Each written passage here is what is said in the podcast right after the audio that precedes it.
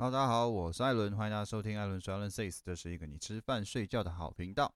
好，现在时间呢，三月二十七号的五点三十分啊，哇，傍晚左右啊。那好，今天要来跟大家聊一下台湾股市还有整个国际局势的状况哦。那这礼拜呢是前半周啊，哇，这个人心惶惶啊，然后很多利空消息嘛。那结果礼拜五呢来一个绝地大反弹啊，这个人家叫做破底翻哈，破底翻这个用意呢，就是说，哎，它有一点跌破了，那跌破一些重要支撑区之后，又开始反弹上攻。呃，有一点类似假跌破的概念啊，不过是不是真的破底翻？我觉得这个还有待确定哦。那礼拜五的反弹是很有这个迹象的啦，再加上礼拜五呢，美国也是来一个绝地大反弹哦。那台湾的台湾指数夜盘哦，哇，直接站上了一万六千四百点。哦，那个反弹幅度是非常强劲的。那到底这礼拜发生什么事情？为什么会突然呢？大家都很恐慌的状态之下呢，来一个大家都突然哈，很多人都看好股市哦。那到底发生什么事情？本周的事情其实非常多了。那那大家最有这个讨论议题空间呢，就是这个长荣嘛，对不对？我们的长荣呢，长次号啊，在苏伊士运河这个欧亚重要水道呢是。搁浅了啊，就是卡住了，那就有很多梗图出来嘛，就是什么呃，如果是哪一个职业的啊，譬如说政府啊，就是问题就像长荣的货运一样大烧，结果是一台小怪手啊，在那边挖淤泥，然后就说啊，这个解决方案啊，这个人才啊，什么这个预算资金呢，就像这台小怪手一样，那就很多讽刺的梗图出来，就觉得蛮好笑的。大家有兴趣可以去找一下那种咪咪图，就是那种迷因图啊，都是蛮幽默的。那不管怎么样啊，这个长荣卡关之下呢？是有数据出来说每秒啊，哦每分钟啊是高达几百亿的损失啦，哈，那这个损失由谁来赔偿？那当然不能，这也没有办法去说明嘛，对不对？不过呢，大家留意啦，哈，会不会对整个运输行业是一个比较大的打击哦？这个是后来可以再稍微留意一下的。那不管怎么说，上周末财报一出来呢，基本上都涨停板嘛。我们的长荣、万海跟阳明啊，这三档运输股啊，那个财报非常之亮眼，全部都涨停板哦，连带整个运输呢是做一个比较漂亮的反弹啊，应该不是说反弹了，有很多都创新高了。可是呢，后面半周后后半周呢，基本上运输股都进入了一个修正状态，这也合情合理啦，就是涨多嘛，涨多就开始回落嘛，那回落就等买点啊，就这么简单。不过呢，啊，上礼拜 podcast 我有提到，可以大家留意几个族群，第一个就是那个造纸，造纸啊，在下半周啊，这礼拜下半周涨幅是非常强劲的哦，涨幅呢是跑到了四点四七趴，就是这三天啦，三四五这三天。那第一强的呢是纺织，纺织跑到五点四二帕，也就是这就是我在讲的。如果你现在不敢去买运输股了，然后呢要开始留意下一个族群，要留意哪一些？就是之前很强势，但是正处于修正期的。那那造纸这个族群呢，就是前一阵子很强势嘛，不过上礼拜、上上礼拜都在修正哦。那现在又开始轮到造纸在发威，另外还有汽车啊、橡胶、纺织、食品这一些。族群呢都开始做一个比较漂亮的反弹，那船产这个族群又来了啊，船产族群又来了，这个是比较重大的第一个新闻啦。那另外还有几个新闻哦，啊，那就是马斯克特斯拉的这个 CEO 呢，马斯克说，哎，可以用比特币买特斯拉咯。那比特币呢就做了一个比较强势的反弹哦。再来呢，另外一个新闻啊，就是我觉得这个大家可以去留意一下，景气灯号，景气循环灯呢，二月转亮红灯。对策分数达四十分，是三十二年来的新高。也就是说，现在景气的状况呢，是稍微有点过热的。那大家有兴趣啊？之前有提过嘛？转这个转这个黄红灯，哎，还不错。可是转亮灯、转亮红灯的时候，就要留意一下近期的这个景气呢，是否有过热迹象？这是大家可以去留意的。如果过热，当然不好。过热就表示，哎，现在景气可能已经到达一个巅峰了。那如果开后面开始回落的时候，会不会有一个比较大幅度的回撤？这个是大家可以去留意的啦。再来另外一个新闻呢，就是新台币。新台币呢，这几这一个礼拜哇，那个跌幅啊是非常重的，最高呢跑到了二十八点七块左右，就是贬值到二十八点七块。那其实二月一月的时候呢，最低有到二十七点九哦，这个幅度其实是非常大的，大家就要去小心哦。新台币如果贬值啊，对于整个台湾股市市场是不利发展的哈，是不利发展的。为什么啊？跟大家聊一下这整个因果循环啊。首先呢，新台币啊会升值是为什么？是因为整个相对应其他币别呢，是很需要台币的嘛？譬如说美元，所以很多美元呢就会买进台币，但是台币呢又不能算是一个国际通用货币，那换台币只能干嘛？就是买台湾的商品嘛。那买台湾什么商品？那就是股市，所以呢才会有之前说什么热钱效应，热钱效应啊，就是因为呢美元美国呢在纾困专案，所以很多热钱啊是流往了世界各地。那流入台湾股市的这些钱呢，就会造成新台币升值，而进来台湾的钱就要跑去哪里？就要跑去股市。所以热钱效应对于台湾股市来说，就是一个资金泡泡。啊，资金泡泡就导致台湾股市呢，从一万两千、一万三千点呢，一路飙到一万六千点，这个涨幅高达四千点。好，那也就是说，只要新台币长时间一直维持在一个强势的状态，这个股市呢，势必就不会有太差的表现。而最近新台币一路回贬到超过二十八点五块，那就要小心一件事情，会不会二十七点九块是一个重要？非常强的呃一个支撑区，就是很难去突破二十七点九块。那回贬之下就会变成是什么？要整个反转过来想嘛？为什么回贬？因为新台币相对于其他货币呢是变弱了，需求没有这么高，所以大家都把新台币换成其他的币别，像是美元啊。美元指数最近的涨幅是非常强势的。当然，新台币是不可能影响美元指数的啦，主要是因为几个国际上的新闻，像是说呃这个通膨上升。然后呢，资金跑到避险的币别啊，像是黄金或者是美元，因此导致了美元的需求上升，所以美元开始做一个升值啊，这是整个一个连贯性。但不管怎么说啦，美元升值对于台湾股市，对于台湾的币别来说，就不是一件有利的事情。也就是说，接下来长期时间你要去看台湾股市会不会是一个比较好的发展，或比较坏的发展呢？新台币是一件要去留意的。如果持续贬值，那当然对台湾股市来说，并不是一件好事情嘛。那再来呢，是外资啊，外资最近呢，其实一直卖超台湾股市嘛，啊，对不对？那整年二零一二年统计呢，已经卖出台湾股市逾三千七百亿。好，这个数字是非常庞大的一个数字。但大家有没有发现一件事情？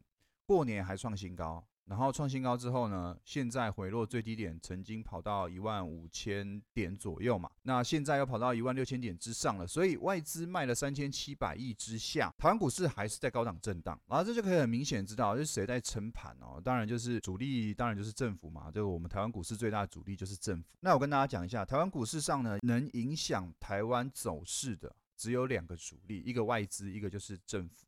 好，那既然外资站在卖方，但是指数又没有一个很明显的大跌嘛，有回落，但是又拉回来，那就是谁在撑盘，谁在买？那当然就是政府在买。所以政府，你大家可以发现这礼拜了哈，这礼拜很明显的有回落到万六之下呢，都很快就拉回到万六之上。那当然就是我们政府强力的护盘嘛。如果大家有兴趣的，你可以去打那个在 Google 上面打八大关谷行库的买卖超，你可以发现这礼拜哦，只要是外资卖哦，那八大关谷行库基本上都是买超的，然后这就很明显了哈，这个是非常明显的一件事情。所以大家都说啊，台湾股市是一个很不利空的、很对于空头很不友善的一个投资环境。那起因当然还是因为呃之前有大跌过嘛，那很多股民会去抱怨嘛，然后说什么啊，哇，这个台湾股市跌啊政府都不保护民众的钱。然后其实我觉得这个理论是很奇怪的。第一个是自由的市场啊，你要买要卖那是自己做决定。啊，赢钱的时候你怎么不会想说要给政府多一点甜头啊？虽然有课税了，好不好？虽然有课税。可是你就不会去想啊，就是呃这个多头的时候都不会去去讲政府很好啊怎么样？但是一跌呢就怪政府，然后政府都不护盘。一个经济理论啊，一个自由贸易、自由经济的理论啊，那市场应该要是呈现一个自然的状态，就是有供需的法则去影响整个市场的涨跌嘛。但是政府的介入呢，会导致这个市场很不平衡，那就会变成是大家都说哦，这台湾股市呢对于空头呢是一个不友善的环境。啊，这不管怎么讲啊，这台湾股市就是这样子。那既然这样子，你就要去了解，一定有所谓的套利空间。好，那很明显的这次例子呢，就是万六之下呢，就是给他拼命做多，或者拼命买股票就对。目前看来是这样啊，不是说未来就是这样，好不好？就是这礼拜很明显哦，你跑到万六之下，不管不管美国盘怎么跌哦，那很夸张哦。你有看你有看过台湾台指夜盘的？你去稍微注意一下，那美国在破底哦。就是一直在破前低，然后台湾夜盘呢，就是死撑在那边啊。虽然有跌，但是隔天开盘的时候，哇，它就是直接弹上去，它没在跟你客气的，那就很奇怪，好不好？好，这突然一个小抱怨，突然想到的事情。好，那我们再扯回来讲，呃，最近台湾股市呢，当然还是有一些股重要的股票啦，有做所谓的跌破支撑。那最重要就是台积电啊，台积电呢，五百八十四块这个位置啊，在礼拜三、礼拜四的时候被做跌破了。跌破之后呢，在礼拜五的时候反弹到五百九十块之上，那个反弹幅度大概十五块。哦，这幅度是非常强劲的。不过不管怎么说啦。目前看来，台积电的整个日 K 的现行走势啊，还是没有到一个非常利多的状态，甚至是美国盘的台积电 ADR 在礼拜五反弹也超过五帕，但现在看起来呢，还是比较像是空头的格局哦，这个是大家可以去留意的。也许后面呢反弹上去的时候，还会再回来测一次支呃测一次支撑，这个是大家需要去注意的。虽然现在看起来一片欣欣向荣，但是呢。呃，压力区就摆在那边啊，至少台积电是这样子。那么台指夜盘跟台湾股市的大盘啊，在礼拜五上涨之后啊，其实已经有一点点整个翻多的样子出现了哦，这蛮这个蛮明显的。也许下礼拜就会创一个新高，这个也有可能性。所以如果真的指数啊，如果你是操作期货的哦，你是操作期货的，指数有做一个回落的时候啊，那接近万六，我都觉得是应该都去呃试试看。接多单啊，这个讲的比较含蓄一点，因为这个个人操作嘛啊，这不能给予建议。不过如果是我啦，我觉得获胜的机会会蛮高的。啊当然停损点要设好啊，因为这个天有不测风云嘛，对不对？人有旦夕祸福。你这个杀下来，如果真的真的这一波是逃命波的时候啊，哇，那跌下来幅度一定不会太轻。不过目前看起来应该是还好啊，我个人感觉是还好。那另外呢，族群部分还有个股部分啊，我。一直在讲联电嘛，哦前一阵子一直在讲联电，联电反而是一个非常漂亮的线型喽，这大家可以去留意一下哦。联电呢不但没有破底，还在下面打了两个底。那在周四周五的时候都已经率先哦，呃，领先整个半导体产业啊去做一个反弹了啦。我觉得台积电后，哦不是台积电，我觉得联电后面的走势大家是可以去期待一下的。虽然说可能不会到大涨。但是做一波小型的反弹，应该是可以期待的啊，应该是可以期待的。好，这个是一个非常重要的新闻啊，跟大家做一个分享。那我们另外来提一下，这三天哦，礼拜三四五，我们投信的买超，投信呢前两名都是面板双虎，群创跟友达，第三名就是我们联电。第四名是南纺啊，就是纺织很强的纺织，连三天涨幅呢高达五趴。那再来长荣，我不是说南纺啊，我是说纺织整个族群高达五趴。那再来长荣是第五名，第六名是开发金，第七名是人保，第八名是长荣行，第九名英业达，第十名是南茂，第十一名是锦硕，第十二名是金源电子。好，这一些族群看起来呢，大概就那几个族群嘛。第一个就是运输，第二个是面板，第三个是其他电子啊。那再来是金融股。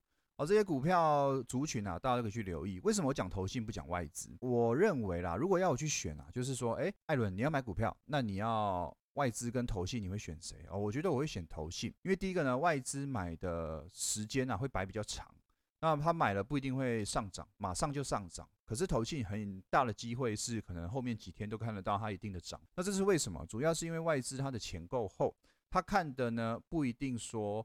呃，短期的震荡它是不去在意的，可是如果是散户去看外资买那个短期的小跌小涨啊，你可能就会受不了，就会想出场。那投信呢，有所谓的季底做账或者是月底做账等等的，他们是讲求快速绩效呈现的，因为他们也有业绩压力嘛，所以呢，他们有时候会一起来支持某档股票做一个上涨的动作。所以炒一些，比如说中短线的，比如说一周的哦，那种股票呢，你可以去留意投信的买超。那如果你是喜欢隔日冲当冲的啊，自营商是不错的选择，这是我自己的看法啦。所以我是不太看自营商的，因为我个人不做股票当冲，也不做股票什么今天买明天卖这种动作。我个人是比较喜欢做那种缓慢一点的节奏。为什么？因为期货我每天就做当冲了。我还要在那边顾股票，我真的顾不来啊！啊，这是我个人的操作的一些想法啦。那你可以去斟酌你自己想要怎么去操作股票的周期哦，去选择这三大法人，可以去主要看谁。那另外一个是主力啊，主力可以去看一下哦，这个我觉得也是不错的。也就是说了，这前十二名啊，大家可以去想想看哦，最近都是外投信在买超，那投信在买超呢，后面还会不会有涨幅可以期待？那另外一个族群是最近非常红的一个族群，就是 IC 设计。IC 设计龙龙头是谁啊？就是我们联发科哦。发哥呢，最近啊涨幅哦，台积电在跌哦，那联发科啊就是撑盘要角，非常强。红海最近还是很强啦，因为我之前就有提过红海了嘛。那红海最近的表现还是不错。另外一个是联勇啊，联勇也是 IC 设计，这个几档股票啊，如果你喜欢这种高权值股。然后价格稍微偏高一点的，你喜欢做这种可能涨个一两趴啊就涨个九块十块的股票啊，哇，那联勇跟联发科呢是可以去留意一下的。另外一个还有食品啊，食品我觉得最近的表现也非常不错。我在礼拜三的直播呢有提到最近的食品股啊表现都还蛮棒的，哦，这个是大家可以去注意最近几个族群。那么下礼拜呢，大家可以去想几件事情。接下来指数应该要流入全指股比较多。为什么？因为我认为指数接下来要开始做一个比较明显的拉抬了。那前一阵子都是中小型类股在涨，中小型类股在跌，一下三四十档，一天三四十档的涨停板，一下二三十档的跌停板哦。那这个幅度其实非常大，但是可以发现呢，整个全指股啊，基本上就还好啊，就好像就是涨跌幅在两三趴之内。可是中小型类股呢，这整天下来啊，那一周的行情可能都是跌三四十趴，或者是涨二三十趴，都是一个非常夸张的幅度。那我觉得接下来中小型类股应该已经玩完了，会玩回来全指股。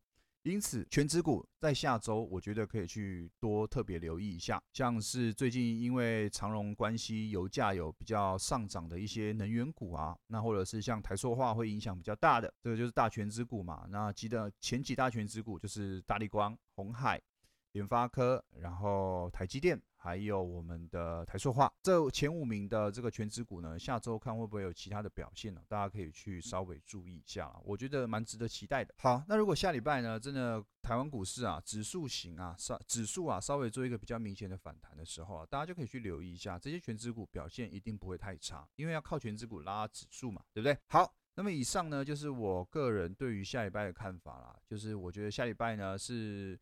蛮乐观的族群部分呢，刚刚讲到了几个。如果你没有上车的，那大型全指股还是可以去留意一下的，好不好？好了，那么以上呢就是这一集的 podcast 的内容了。上面讲的族群呢，麻烦大家自己记起来。那我们下礼拜再来看一下会有什么新的消息出现啊？那看一下到底台湾股市下礼拜会不会做一个创新高的动作，还是只是啊，就是拉上来先拉一个反弹。让下跌呢有一些空间可以出来，继续做一个盘整，到底会怎么样？我们下礼拜的 podcast 呢再来跟大家做一个分享。那么今天的 podcast 就到这边。如果你喜欢我的 podcast 的朋友，请记得帮我留言五颗星，并且追踪我的 Apple iTunes 的那个 Podcast。我是艾伦，我们下一集见，谢谢大家，拜拜。